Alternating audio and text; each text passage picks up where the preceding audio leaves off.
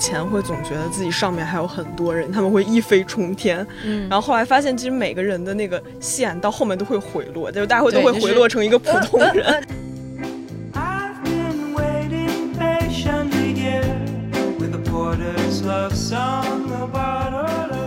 就是如果你把那个线拉长的话，很多事情就是都还好，就是你最终你都会就是 somehow 你就绕来绕去，你就会绕到自己想要去的地方啊。然后可能很多以前你觉得你追不上的人或者你追不上的生活，你会突然有一天发现，就是，哎，我好像现在也站在了一个我以前从来想象不到我可能会站在的位置。Give me some rain, wash me away. 回看自己走过的还可以算吃路的话，确实会觉得自己终于走过来了，还是会很有成就感。祝大家高考顺利，一定会去到一个适合你的地方的。适得其所，哦，这个好。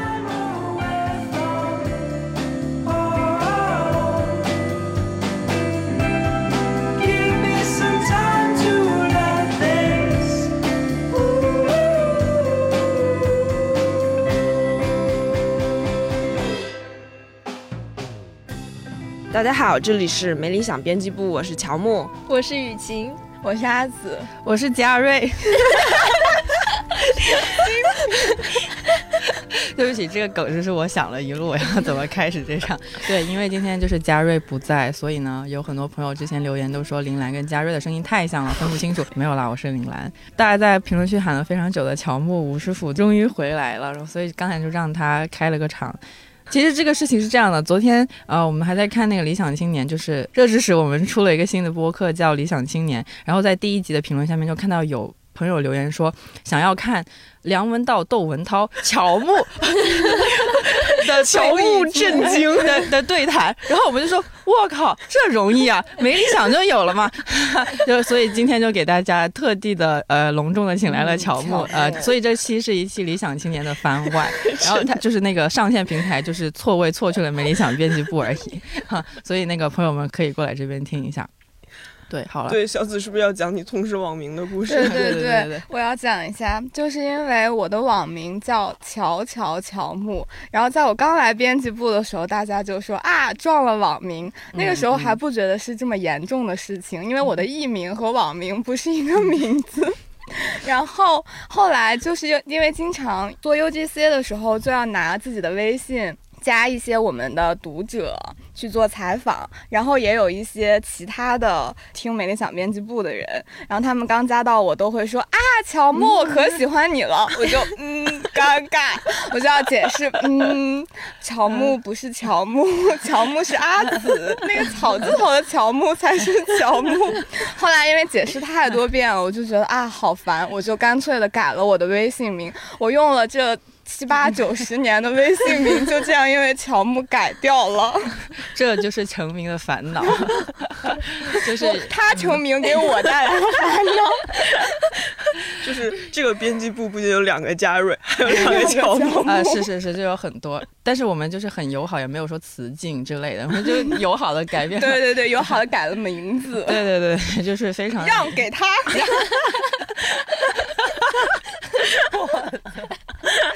让给他。是的，是的，对，大概就是这样。所以呢，今天还是没有猫主席，怎么着？怎么办？你现在是不是要不听了呢？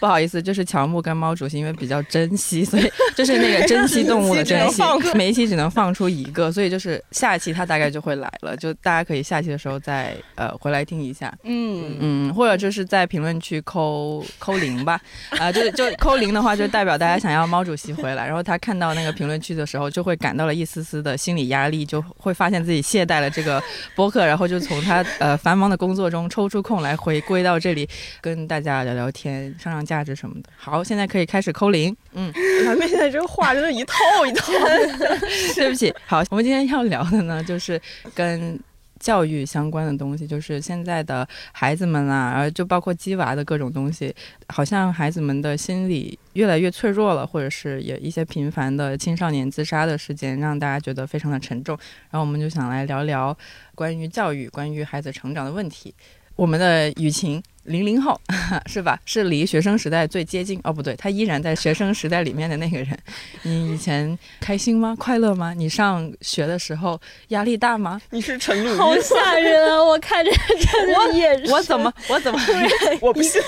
我没有我我没我是很温柔的，因为上期也有人说我们几个在欺负雨晴，然后我这期就是我不敢。对，所以雨晴开心吗？快乐吗？上学的时候压力大吗？嗯，其实那天我们在聊六一节的选题什么的，然后我觉得就是自己有一个感受是。回看自己初中、高中走过来的感觉，就会觉得我还是走过来了的那种感觉。当时走的时候反而不会觉得很难或者怎么样，但是现在回看之前遇到的一些就是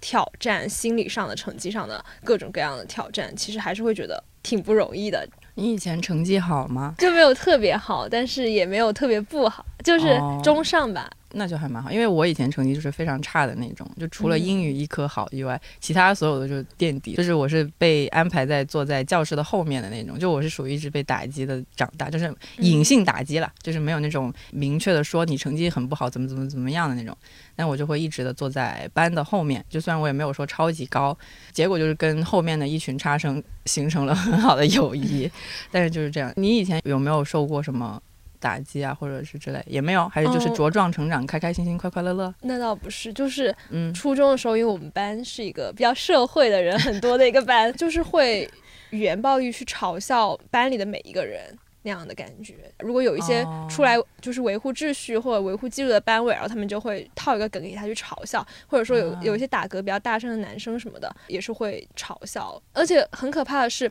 就是虽然是他们几个带起来的，但是全班人都会发出笑声，这种感觉真的很不好吗？对。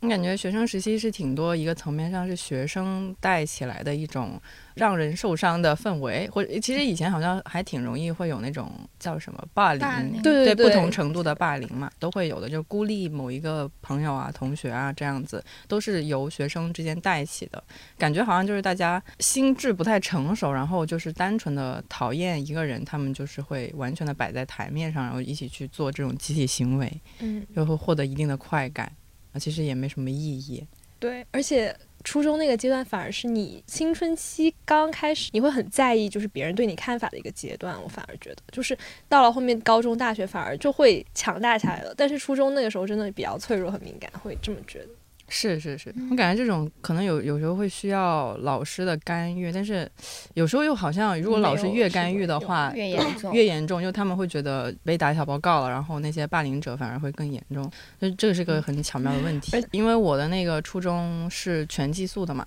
然后基本上等于说每天的那个时间线大概就是六点起床，六点四十到课室开始早读，读读读读到什么八点之类的开始上第一节课，然后中午吃饭，然后早操各种各样的，然后到傍晚什么五点开始那个，因为我们那时候有体育中考嘛，在五点的时候又开始呃也去练跑步，然后呃可能就一个小时之内要吃完一个宿舍八个人吃完饭，然后呃洗完澡。呃，然后还有洗完衣服，然后就马上好像七点多之类的就回去学校教室里面晚自习开始，然后到晚上十点下晚自习，然后去吃个宵夜，然后就去睡觉，就每天就是排得很满，都是这样子过去的，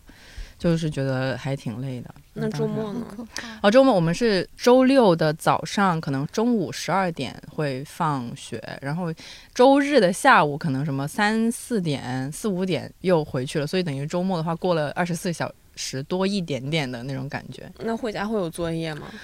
回家有时候有，有时候也没有了，因为就只间隔一小段时间，然后老师可能都会默认大家用这段时间去上上补习课之类的。还要去上补习课？是是是，因为就是我没什么时间在学校外面嘛，所以就是只有周末那一天左右的时间，然后就大家会上上补习课啊之类的。所以我的那个初中是逼得非常的紧的。吴师傅的初中是怎么样的？或者是高中吧？我不要框在初中里面。初高中，privilege，我干。你的意思是你有 privilege？他的 privilege 经说体现海淀区。哦对对对，我可以先吴市长前情提要。先 Q 一下那个 privilege 的梗，就是前一阵儿，反正就是有一个北大附的女生分享她在北大附的一天的 privilege 生活，然后就火了，然后大家就说震惊。国内竟然有如此之中学，然后就又有一个网友，他像在晋江写。霸道总裁小说一样描述了一下，那叫什么？我的高傲已经尽数体现了。既然 啊不，既然说到 privilege，我的高傲就已经尽数体现了。哎，但是说到北京高中故事，大家可以去听听那个我们高校网高校往事，就是就很好笑，就是纯粹的快乐，但是可以听一下。就是虽然会有一些 privilege 的部分，但是真的就是很好笑。对，就是大家好像也已经说就不想听北大附的故事，就是因为北大附也是一个公立中学里面的例外，因为可以理解它像是一个公立的国际中学，嗯，但是北京还有很多更 privileged 的国际中学，他们会过得更快乐，就是可能大家没有看到而已，大家觉得它很震惊，只是因为它是又公立，它又像国际中学，嗯，而且就是大家对。尤其是海淀的这些学校，可能会就是觉得它很好，可能在开放这方面走的比较前面。嗯，但是其实家长会觉得，就是我花很多钱，花很多努力买什么学区房，就把你送进来，就会觉得在这些学校里面，就肯定就是设施啊、老师啊，然后你会在里面过得很好，然后这什么师资很好，一定会有一个好未来。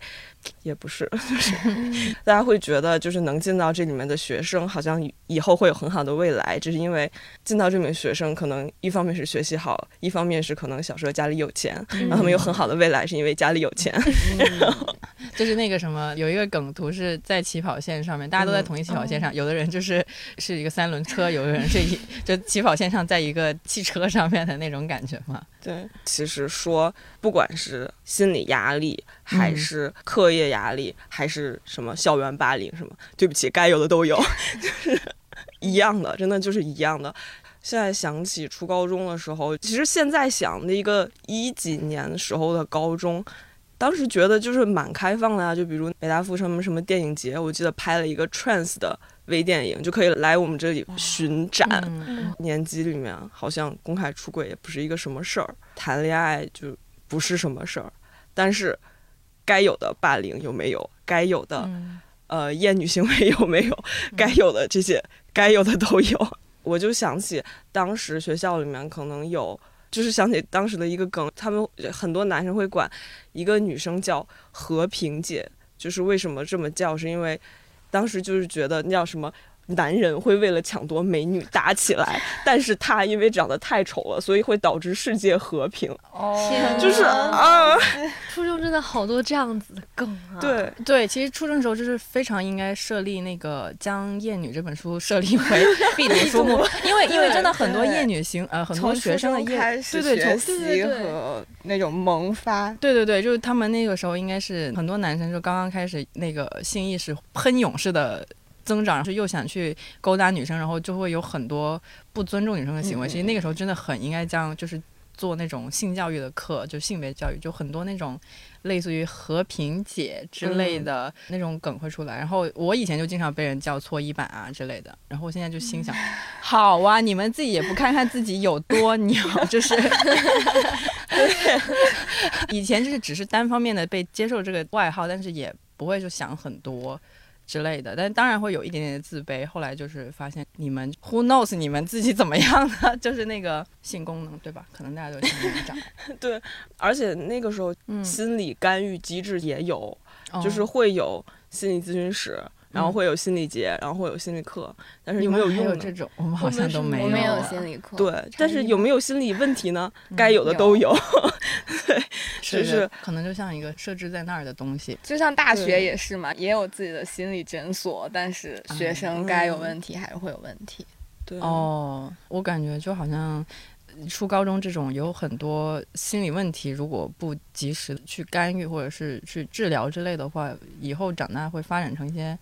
别的东西，但感觉就那个时候好像就没有人会太过于看重这个事情，大家都是以学业为重。而且我觉得那个时候好像自己没有这个意识，就是反而到了大学的时候，我感觉到压力了，我会去约学校心理咨询。但是初中一个方面是没有，我想想，我们还是有心理课的，但是我们整个年级一千号人，只有两个教心理课的老师，所以一个就要对五百个人，那哪有条件给你做咨询？的确是，应该就是以前。觉得心理课就是一个会被语文老师或者英语老师什么老师抢走的东西，或者自习，嗯或者是写作业的时候，然后不会把它想成一个去帮助自己解决问题的嗯东西。然后以前也嗯不会说对于什么抑郁症啊，或者是各种其他的别的症，不会什。么认识。对对对对对，那个时候这个概念也没有普及，好像我们上中学的时候，对感觉那还是一个遥远的，会出现在小说里面之类的或者什么那种电影之类词汇的所以就大家都不会去往这方面想，嗯，可能大家就是不太开心，过得都都扑在学习上了。你们以前有什么过童年创伤吗？我感觉，嗯、之前好像和你们也有聊过一点，就是我老说我自己就是有那种不自信或者自卑嘛。我自己总结原因是，我觉得我是初中的时候形成的。你们会就是学校里面会把成绩什么的都贴在外面嘛，就是排名。啊，我们不止，我我们就只贴好的前一百名什么的。但是你可以自己去看。我们就是每一次月考什么考都好，就是会把那个班级成绩的那个排名贴在窗外，等于说就是全公开的，就是你每一科考了多少分，然后你班级排名是多少，都会贴在外面。所以就是有这样的一个氛围，就是老看到自己名字在最下面嘛，所有人都知道，会有点自卑，有时候被老师座位排在后面，因为成绩不太好，成绩好的人就会排在前面，就听课更方便嘛。我是觉得从小学到初中到高中可能会有一个落差。我自己是因为我们那个初中，我上的是一个需要考进去的那种。算是民办的初中吧，它那个嗯。录取比例大概就是三千多个人去考，但它只招六个班，就三百多个学生的那个样子，就十嗯。比一，所以能考进去的就是大家都是你的那个小学里面非常厉害的人，嗯。他把那一群人都集中在一个班里，就会导致可能你这次月考考第十名，下次月考考第五十名，就是这个情况都是很普遍的。嗯。就从小学那种大家都看着你觉得啊你学习是最好的呀、嗯。什么，到一个大家都挺好的，甚至就是很多人都比你好，你要很努力才能跟上的那个环境，真的会影响性格。就是小的时候可能会更自信，然后更喜欢回答问题啊什么的。嗯嗯然后到了初中就会变更安静一些，以是是是，及就那种学校一般都会非常看重你的理科成绩，就是他的数学啊、物理啊、化学的卷子永远出的比别的学校难，就 那种月考卷子都很难。嗯。然后就是对于我这种理科不太好的人来说，就会学得更辛苦嘛，也没有能力去参加什么数学的竞赛之类的。嗯。我会觉得我花了很长时间去度过那个就小学到初中的那个落差，但后来嗯。度过了之后，反而觉得就自己的心理变得更加坚强，哦就是因为你闯过去了嘛嗯，你接受了那个你曾经是。就被瞩目的，然后到一个没关系，平对对到一个对普通人普通 的挺那个过程，对就很好。反而到了高中，就会觉得没有那么大的压力，就中考、高考都没有那么大压力，接受自己就是一个普通人，就这样。哦，嗯我好像也是差不多，但是我就是从小就知道自己成绩不太好，但但主要是在初中那段时间，的确是对自信心的打击还是挺大的。就虽然知道自己成绩是不太好，我感觉这个就是一直在我的骨子里，就是不太自信。就面对各种各样的事情，长大了之后，比如说跟别人采访啊，或者是工作之中跟别人讨论一个事情的时候，会经常性的先否定自己的想法，然后因为从小觉得自己成绩不好，然后都是位于那个。想的东西就是没那么好嘛，会这样子，所以也是花了很多时间去迈过，也现在也没有完全迈过这个坎，但是就是在缓缓的去迈过这个坎之类的。但是我觉得也是那个就会更坚强一点，因为我嗯从小没什么很大的落差，因为我就知道自己成绩不好，所以我就是哎够到了，我就觉得嗯、你已经很不错。你想想你以前 全班呃四十八个人，你排什么三十几名，现在你能这样已经还不错了。就是我反而不是落差，就是那种。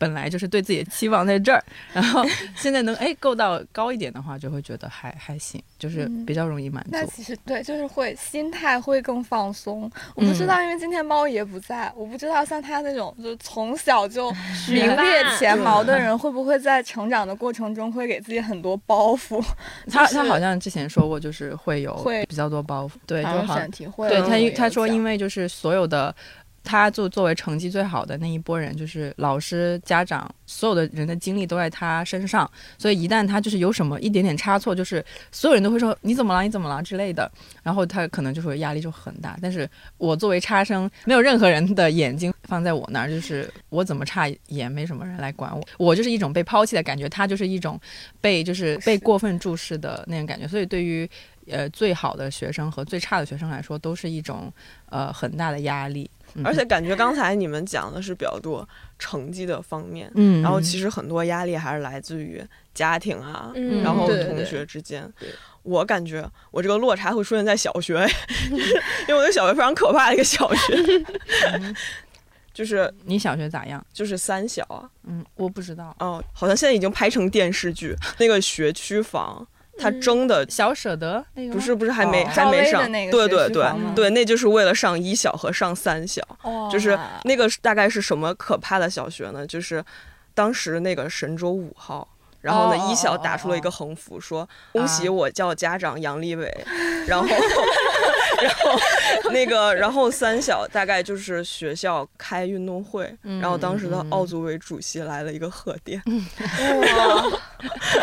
这才是 privilege。反正就是就是非常可怕的小学。但是那个时候，其实我上的时候，他还不是那种贵族小学，就只是就是你有学区房，然后或者那个比如什么中科院什么子弟也会进去，然后呢，当然你家里有钱也会进去。普通家庭的孩子在那里就会经历社会巨变，就会很早的接触到社会参参差嗯世界的参差。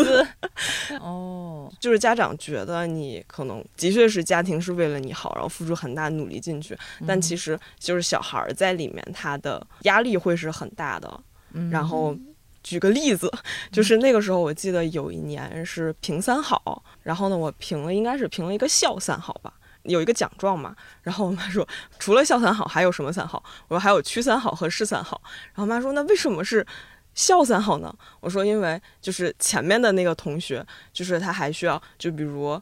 什么那个歌咏比赛，然后呢需要他的妈妈可能就已经是一个全职妈妈，然后带着他们家的保姆去给全班化妆，然后一起去一个什么春游活动。他自己带着家里的单反，或者请一个摄影师去给班里拍合照，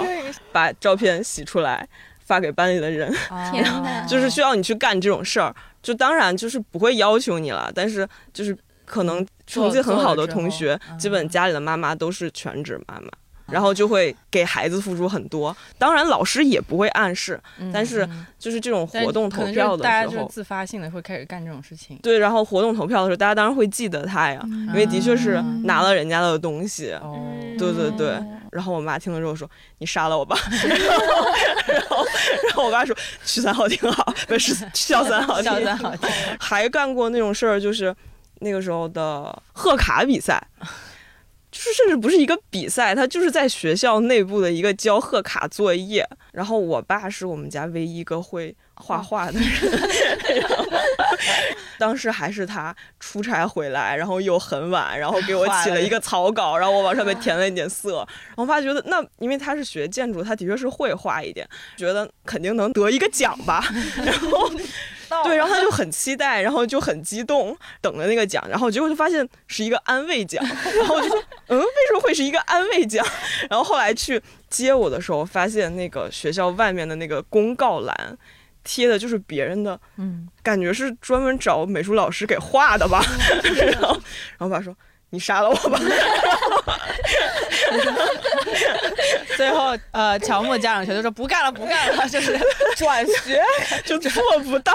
你随 你随意，我俩不干了。对，就是说你在那里面就能很明显的感觉到，就是那种家庭的努力，嗯然后还有就是，比如你就需要接受你在你的同学同学中间，你家就是一个非常非常普通的家庭，你家也没有人可以帮你，然后哦大概就是这种。其实很小的时候想明白这件事儿，倒还挺好的。你以后就比如。你比如你出国，然后比如你上大学，就是很多人意识到这件事儿的阶段，可能是在很后面的时候，就青春期结束的时候，就是对？吧？就是现在因为刚转学嘛，嗯，就会出国，然后就会觉得自己家确实，我跟我爸妈说，我们家在出国就是美本的同学里面，就是经济条件比较下面的了。然后我爸妈说，嗯怎么可能？说说说，我觉得他们是意识到，他们不想承认。嗯我觉得对于我跟我爸妈来说，确实也是需要就是一个慢慢结束的过程。对嗯，是，这我感觉有必要那个说一下，突然就是中产位就来了，对，就是可能我们坐在这儿的，就是稍微家里可能呃条件不算说说特别特别好，但应该也不算是特别特别差，所以呢，我们说的话有可能也就是基于我们 有个人经历冒犯，对对对对对对对对对，可能对于别的人来说，我们就是说我们自己是普通人，有可能会冒犯到别人，但是我们的确也是对吧？就是普通人嘛。关于出国这个事情，我觉得好像很多人也会觉得就一定是有非常非常多的钱，嗯但是我感觉。其实钱肯定是要有一部分的，但是没有想象中那么巨大，就是因为有很多国内的，你比如说你上很好的补习班，然后你上个什么国际高中之类的，其实你那个钱累积起来的话，跟你出国读个书，呃，学费没有很贵的学校，其实是差不了很多的。而且在国外有不同的生活方式，你想省钱是真的可以是省的。可以对，然后国外那边也有很多奖学金可以申请，就是呃也可以打工啊之类的，所以不是说所有的人就出去了之后就是都一直就挥霍无呃。挥霍无度，对对，还是会打打工啊，然后考考奖学金啊，就是还是有很多这样的人的哈。所以大家都是在什么初中左右就接受自己是一个普通人的这个事实了吗？还是我我真的是真的是，就是我好像我那个初高中的心态是挺普通的呀，就是一边觉得普通，一边又是有那种青春期的小女孩，觉得自己最特别的，就是那种矛盾的心情。哪里特别特别就比如？说写文章写的不错作文还会被收录到什么六十年校庆的文集里，我的作文也是上过几次校刊啦。和校六十年校庆六十年就有一那你比较牛，那你比较牛。所以就是靠着那种自己的一点觉得哦，那我还是挺特别的，嗯坚持走过了这个青春期是的是感觉。对我我感觉也也是也是有一点，就是知道自己百分之九十的自己是普通甚至是中下游的，然后知道有百分之十的自己是宝呃贵的。哎，是宝贵的。对我初中的时候也是知道，就我知道百分之十那一部分我就是英语成绩特别牛逼，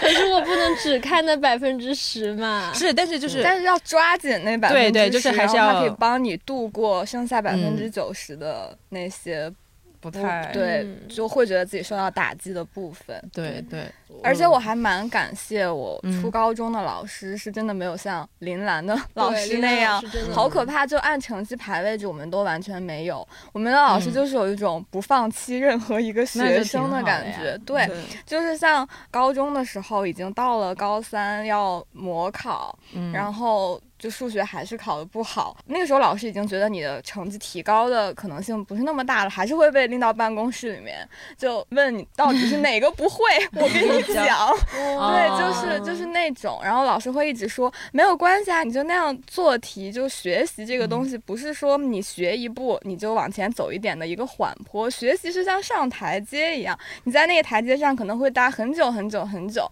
但是有一天你可能就突然开窍了。嗯因为其实还是有很多年纪比较小的人听嗯我们的播客的嘛，还是想跟大家说，不要放弃，学一学是有可能能学会的啦。对，但是也不要说逼自己，就是在可行的范围内，不要说那种放弃，但是也不要说那种逼自己吧，差不多是那样子。但是如果问起高中，就是有什么，就刚刚说到的心理压力最大的地方，我想了想，好像就是我自己而言，嗯，反而是社团，社团？对，就啊。真的就什么什么外联之类的吗，哦，哦，你是对，模拟联。联合国，然后哦。真的那时候因为哇，这是个很神奇的东西，我从来没有经历过，但是听过。我就感觉真的让我看到了世界的层次，真的是模联，你知道吗？嗯，就是因为那时候就是开英文会什么的，就有很多出国的同学，嗯。然后因为我们是在佛山嘛，就是一个比较比起北上广深还是比较小一点的城市，然后模联会有机会让你就是接触到来自广州、深圳的同学吧，对，嗯因为觉得他们的平台、他们的眼界跟你完全就是不一样的，不仅仅是说他们英文说的会比你溜，或者说他们的观点会比你更强，嗯而是就是他们就是你会想，为什么他们有这么多的机会？他们可以在就是深圳四大的高中里面考一个年级前几之余，然后今天来开完模联，明天就去参加生物竞赛。对，你会觉得为什么有这样的人在那里？然后你自己又会觉得啊，为什么我没有这样的平台和眼界？对，反而是这样子，会给我自己的很大压力。嗯吧对，那怎么办呢？所以我高二的时候 就会觉得，就是和而且嗯这种感受和解的呢？没有和解，我感觉一直都是在往前 努力的往前够，你知道吗？就是我能够到一点算一点的那种感觉。而且磨练这个让我发现了，就是人家真的厉害的人，他们不仅是可以考出一个很好的成绩，而且是每一样东西，就为人处事，然后其他的什么兴趣班、竞赛，什么参加什么交响乐团，学校的，就是各个方面都这么厉害，所以。好像确实是有一种，那我就承认了，我现在就暂且在这个位置待着，但是我是不是可以，就是我努力够一够，嗯还是可以往前一点点、一点点那样子慢慢前一些，还是可以的。嗯，嗯，可是为什么会有前后啊？就是 这样的想法就很就是你不太好理想但中的是你自己会希望自己是同龄人里面什么都好的那一个吗？嗯，其实很坦白来讲，这就是这算已经算是阶层的东西了吧？什么阶层？就是他们，对啊，就是我们我们所处的阶层是不一样的。你觉得他们有那个平台之类，是因为他们家里家境更好一点吗？对啊，啊，这样子，就是我从小学意识到的东西。呃，我到了高中，这我才我到了高中才意识到，原来这也是一种世界的层次。哦啊，前阵子反正刘宇老师的那篇文章嗯比较让人印象深刻嘛，就是他自己说自。己的女儿势不可挡的成为一个普通人。你们会觉得说，比如说像两位如此德高望重的学者，然后说出什么自己女儿就是很普通啊什么的这种话，你们会觉得他是一个 privilege 的说法吗？还是怎么样？因为之前有的人会这样批评，或者是说，就他们已经是拥有最好的教育资源的人了。我是觉得我们接受的普通其实是有一定嗯下限的普通，嗯，就是嗯我可以接受我的孩子普普通通的长大，快快乐乐的、健健康康的就好。但你能接受他上不了大学吗？上不了扪心自问一下，上不了高中，然后去上一个职高，然后去做一个，虽然我们觉得这些职业都很好，嗯，但是你自己的孩子你能接受吗？这件事儿其实也有发生在我表姐身上。嗯当时是在我侄女儿上学的时候，她有机会在景山小学和其他的另外一个稍微普通一点的小学里面选。嗯景山小学也是一个非常可怕的小学，大家可以去了解一下，就是是西城那边的。我跟我表姐说，就是我小时候经历过的事情，也许可以给她一个参考，就是让她考虑一下，就是要不要把我侄女儿送到那种小学里面去，因为她。家就可能就是，虽然她和她老公都属于成绩很好那种，靠自己的呃努力考来北京，然后找到很好工作的人，但是其实就是普通家庭啊。后来就是他想了半天，还是去了景山小学，其实还是想在他的力所能及的范围内给孩子最好的教育。然后呢，我侄女就也遇到了，就是回来问妈妈，为什么我们家没有直升飞机啊？对，妈妈，我去我们同学家划船，我去我同学家划船，他们家会把我送回来的。用船送回来他。们家是是什么？在那个北海公园是他家是吗？家里好像有池塘，反正有院子。我的天呐！然后他们家就是在呃，他们就那学校附近，因为那边房租很贵嘛，租了一个比较老的楼，然后大家一家四口，他们家有两个女儿，然后就很紧巴巴的住着那种，嗯，就是所以其实就是感觉轮回，另外一个小时候的我，然后再经历这种事情，但是感觉好像也没有办法，也没有什么解法，因为就是的确是因为，但凡你有选择的话，家长都会让小孩去上一个更好的学校。对，嗯对，反正只要有一个可能，就没有可能性的时候，你还能可以这样安慰。或者是说服自己说，就这这样就挺好的，反正能上学就好。但一旦有一个更好的选择的话，真的选择就是非常的难，我觉得。嗯对嗯对，而且我觉得，就是刘宇老师说这个话，嗯可能比较好的理解是他接受了他女儿的天赋，就是这个是一个主观和客观的因素吧。就是他可以不逼孩子一定要长成什么，嗯，但是想要给孩子的应该力所能及能提供的条件，肯定还是会提供的。嗯，太难了，所以大家会生孩子吗？这个话题是怎么绕到这里的？请问，就我我昨天真的有。刚刚好就想到了，因为我昨天就是又重新就是看宿舍，然后看 meal plan，就是餐费之类的各种价钱，然后一算，哇！然后我当即就给我爸妈发微信，哎，我以后一定会好好报答你们的，供我读书，原来真的好不容易啊！然后说，哎，我真的好像没有什么生小孩的欲望了，就看那个那个，没钱。对，我们也配。就之前不是我们那有一个微博，我还发过朋友圈嘛，就是说嗯什么九十年代一个人工作养活全家，现在全家工作养活一个在北京工作的年轻人。就是刚才浩颖讲了说，就除了学习压力之外，其实家庭也嗯会给很大的压力。就感觉青春期的时候，好像都是处在一个亲子关系比较紧张的阶段吧？你们会有吗？我好像没有啊，因为你青春期就不在了，就不在家里，就不在家里了。人没了。我其实距离产生美了，对对对，但是我我初三的时候还是会有过叛逆期的嘛，但是因为就是住校，然后就是嗯就一直没距离关系产生美。对一直距离产生美。你们有亲子问题吗？当年我觉得我会和我妈妈关系非常紧哎张。哦我也是，我不知道这是不是母女关系的一个，就是嗯到了青春期，母女关系都会，大部分人可能都会有一点问题。嗯，我本来跟我妈妈就是那种关系就相对没有那么亲密。我小的时候都是那种摔倒会喊爷爷，不会喊妈妈 的人。对，嗯所以一到了青春期就会那个叛逆非常的严重，每天在家跟我妈妈吵架，什么事情都可以吵起来，就是吵到我爸已经觉得不行了，这个家要散了。是这个居然 是因为你们两个这个就叫是对，然后他就会找我表姐啊什么来来跟我聊天，劝我不要再跟妈妈吵架了。天呀，对哦后来再长大一些，再想，不是之前还做了那个长大后原谅妈妈的选题嘛？嗯就长大后再去想我妈妈当时的处境，她要面对她自己的很多问题，然后要面对一个非常可怕的青春期的女儿，就也觉得蛮惨的。其实，哦所以我现在就和我妈妈关系还好，就是可以保持友好、亲密的关系。我感觉我现在应该还没有走出来，所以那时候小紫会跟我说，我觉得你妈妈好棒啊，但是我会觉得，嗯嗯，什么？就最近吧，我跟我妈就是以前的关系也没有特别，就我会亲我爸多一点，但是我跟我妈真的很不太亲那种感觉。嗯我觉得她好像不会很直接的表达爱，比如说“乖女，我爱你”，就他不会说这样的话，或者说赞扬的话也比较少说。然后我昨天晚上打电话回去给他，他也说我好累啊，别跟我聊了，嗯我要睡觉了。然后，然后我就真的有点难过的挂断了电话，所以就会觉得就不理解啊，为什么？比如说我做一个什么，考到了一个好的成绩，或者说我有什么奖什么的都很难，就为什么不能夸一夸或者表扬一下，或者说我爱你这样的话呢？好，这期节目转发给你妈妈。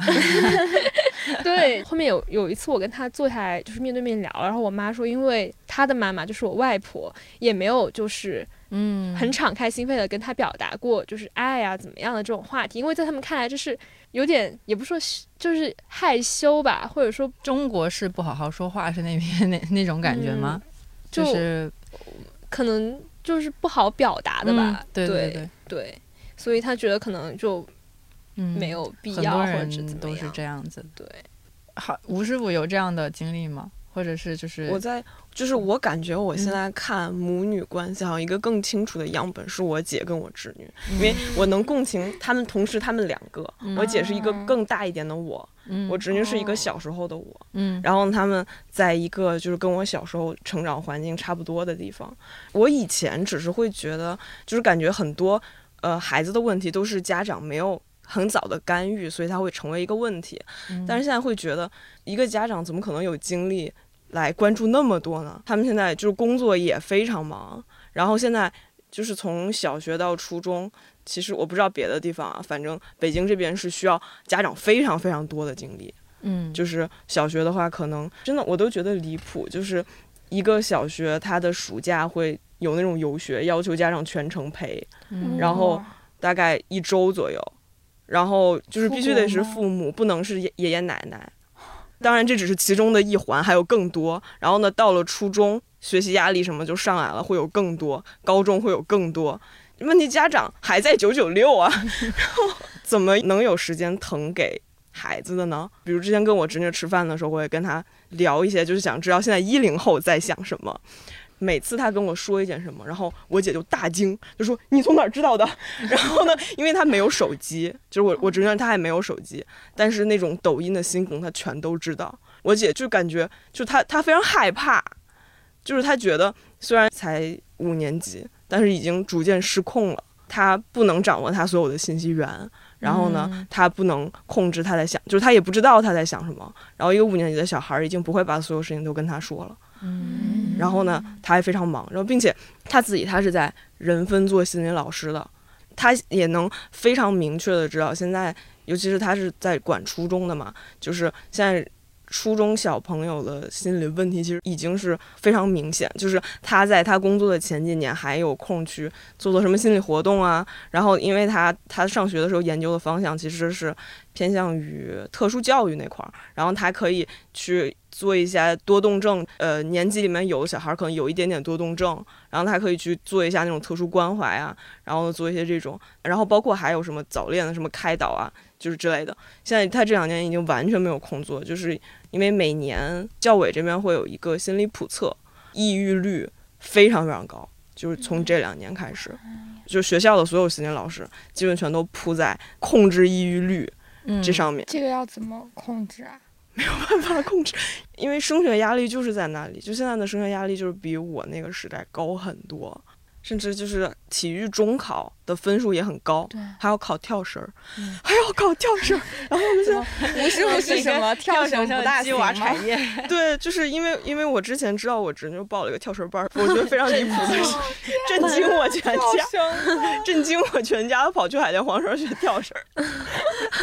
海淀黄庄无奇不有。然后更可怕的是，现在不是经常说鸡娃什么乱七八糟的，其实我们看到他肯定觉得孩子非常可怜，然后觉得。这么多压力没必要，就是小朋友学那么多课又能学到什么呢？但是很可怕的一点是，你会发现那些课它其实是有用的。嗯，如果那些课只是给孩子徒增压力，然后让大家的那个心态变得很不好，那也就算了。问题是，就是对比班儿上了和没上，尤其是那些兴趣班儿上了和没上，真的有差，而且它真的有效，然后就会变成了一个就是有点有点难以反驳的情况。对，就比如相当于我小时候上的画画课，那可能就只有素描课可以选，然后所有人就去学素描。你学素描，你学不成什么，说实话，除了在你不是说你画眉更厉害了吗？呃，对，我就学会了，我就学会了削植村秀的那个眉笔，我可以自己在家削，这是素描带给我 带给我的技能。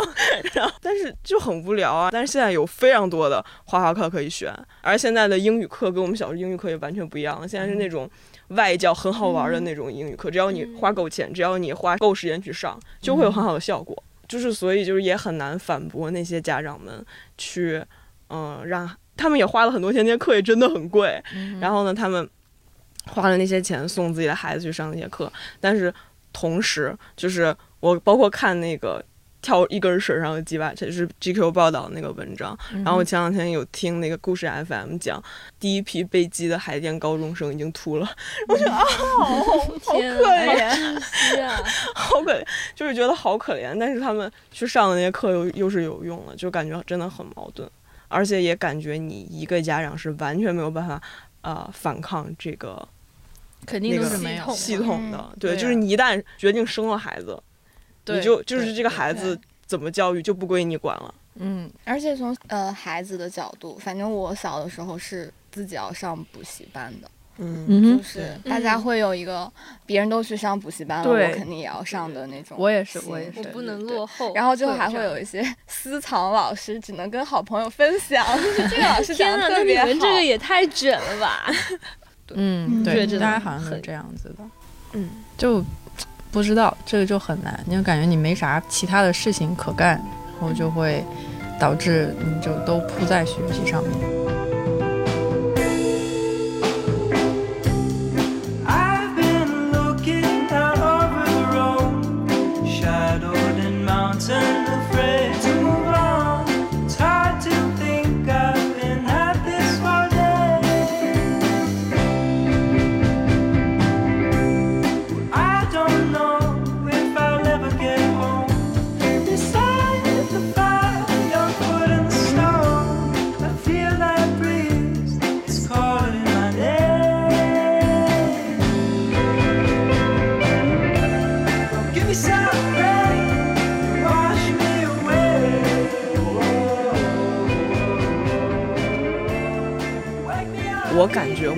选我大学那个专业，因为我是一个理科生，然后又选了一个就是文化产业那么一个专业，其实是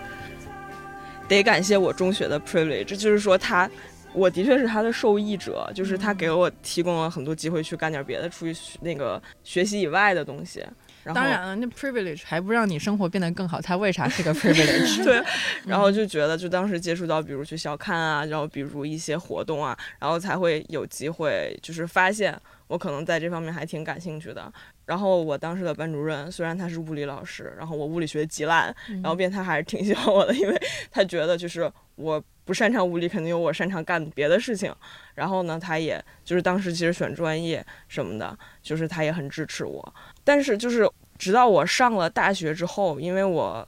认识了班里的更多同学，我的室友，然后我的室友有的是就是很小的，就是安徽那边其实他的升学压力也很大嘛，是安徽那边的小城市考过来的，有衡水考过来的。嗯然后呢，我会发现就其实也没错过什么，尽管他们的高中生活也很无聊，然后也很压抑，但是就是他们可能在其他地方发现了自己的爱好，就比如高中的时候，其实错过了一些电影儿，错过了一些小说儿，错过了一些玩儿的东西，其实大学该补回来的也补回来了。虽然就大家总感觉好像高中的时候看到那些年龄很小，但是家境很好，让他有了更多的选择，让他有了更多更大的视野的人，就感觉他们跑在很前面，自己一辈子都追不上的。但其实是会追上的，对，我也是会追上的。就是你说那些，就是包括我从小到大认识那些可能家境更好的人，然后呢，他们最终能到哪儿呢？就是可能他们家里很有钱，让他们在国外生活了。我如果他们回国的话，其实也就是进个大厂，然后去进个、996进个银行，嗯，然后那你没上那个中学，其实你也能进大厂，你也能进银行，就是因为大家最后都逃不出资本主义的是剥削。人家那么正向，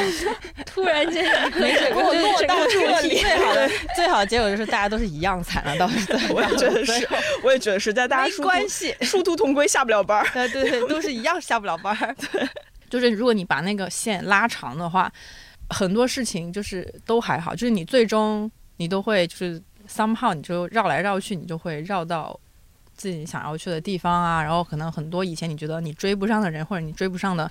生活，你会突然有一天发现，就是，哎，我好像现在也站在了一个我以前从来想象不到我可能会站在的位置。就是慢慢来，一步一步就好了。就是有时候可能，对吧？成绩考得不好啊，或者怎么着，就是也还行。对，就是想要说回我们之前选题会讨论的那个宿命论啦。对，就不要进监狱就好了，其 实就不要干犯法的事情。就是有的时候你就会莫名其妙的走上了那一条好像是适合你的以及你该走的路，中间会有很多阴错阳差的部分，比如说你阴差阳错阴，阴错阳差都可以，都可以，不重要。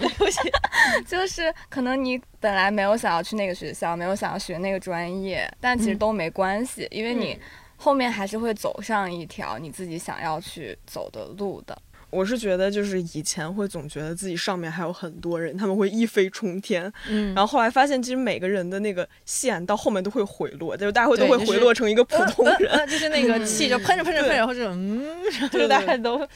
平稳或者是怎么着，就不会说一飞冲天的人还是少数了。嗯，一般都不咋会遇到。嗯，而且我觉得那些平稳的人，可能也是因为他们找到了一个可以让自己舒服的点吧，就像我我们自己一样，就是每个人都能找到一个让自己舒服的点，在那里就行，嗯就没有说要一直上升啊，一直要追啊什么的。嗯嗯嗯，反正我之前听有一个就是也是家里的朋友的什么孩子之类的，就是他考到了很好的大学，在国内，然后好像是，但是那个专业分配的不太好，好像分配的是什么哲学专业。我当时觉得哲学挺好的呀，对啊，但是因为可能就是人家志向不一样嘛，他可能呃偏向于更呃实用一点的哲学，一一听起来就没啥用嘛。然后，但是我当时给的建议就是说，我觉得呃，因为虽然我不知道国内是不是换专业的非常的难，但是我我觉得在我看来也还行。就有有时候学科那种东西是不是，嗯、你如果你学的是那一套思维方法的话，可能不管你学啥，你到以后都是有用的，而不是说你那个学科本身怎么怎么着。当然，就是我不知道他现在变得咋样了，嗯，那种，说这个好像也没啥意思哈。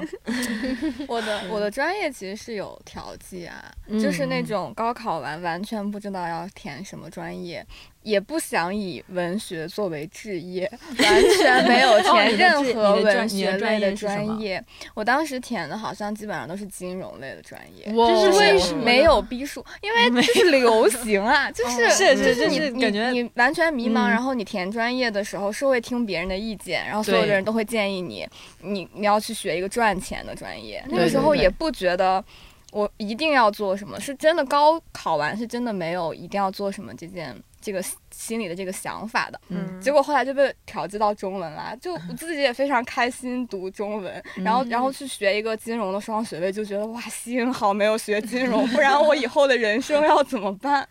对，嗯就也可能是在这种过程当中，你才会发现真的适合你的那个是什么。就是那时候，我刚刚听到社会学这三个字，我不知道为什么我心里就会说，嗯，这是我要学的东西了。虽然后面高考 考差了，嗯，就去到一个比较新的学校，然后没有还没有社会学这个专业嘛，然后就只能学经管。然后我就说，那我试一下，如果我可以学下来，我就去学经管。后面发现还真学不下来，所以才从 marketing 转出国学社会学了嘛。发现，哎，还是社会学能让我快乐。对，嗯其实也不是说专业定了就真的定了。嗯我的同学没有什么从事本专业的人，他们现在都在各行各业发光发热。嗯。对，可能一个班四十个人，只有一两个还在文化行业里面打滚。可能只是因为文化行业不太行，对，流太穷了。就是大家该去大厂都去大厂。对对对对对，该搞钱的都去搞钱了。对啊，嗯吴师傅的选专业之路就是刚才物理老师的那样吗？不是啊，就是、就是因为我们家做金融的比较多，嗯哼，然后我就很明确，我不绝不想做金融。嗯 然后我在我们班很怪，我们班是一个理科理科实验班，就大家全都去学物理，去学金融，然后去学什么电器啊，就乱七八糟都有。然后呢，我就是一个艺术，嗯。我想学一个文科，但是那那个时候北京很多文科的专业它是不接受理科生报名的，嗯。然后我就相当于选了一个其实带一点点文化管理，就是它是带一点点理科要学高数的，就是因为他有高数这门课，所以他招理科生。然后他说，诶，就很高兴。然后对，然后我高考也没考好，就本来前面也有更好的学校，但是我不是那么喜欢的专业。然后高考我没考好，诶，就去了。然后其实也还好，就也还好。而且我感觉我们家对我学什么专业也非常无所谓。就之前我妈也是很好笑，就是她还去给什么我二姨啊、什么大姨的去说啊，他你看他很厉害，十万加。然后我说天哪，我表哥恨不得一个月挣十万块，然后就去炫耀我的十万加。就是有一个十万也是十万嘛，你管它是什么的十万，反正它就是个十万，就挺好的。带来快乐的东西。对，这些标题就是吴师傅现在有十万了，点开哦，十万加公众号。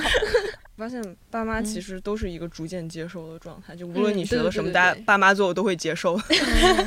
我也差不多是这样，我也不知道我要干什么，我只是单纯的知道我绝对不要上那种需要上数学课的专业。然后当时我们那个学校电影是分在人文学科，然后人文学院的所有专业不用上数学课，就你爱上什么上什么。然后就哇，好快乐，不用上数学课，所以就选了个电影之类的，但是也也没也没干啥。嗯，我是感觉聊了这么半天，嗯教育焦虑什么的，其实也觉得这玩意儿它又很焦虑又无解，但其实它有点像一个围城了，就是你走出它之后，会发现其实好像还有更大的问题在等着你，就是你在里面的时候觉得就是真的是无解的问题，但是出去之后发现好像就也还好，你在里面纠结过很久，在里面就是受过很多伤或者问题吧。但是这对于以后的你好像也没有造成非常大的影响，这就这些问题它过去了就是过去了。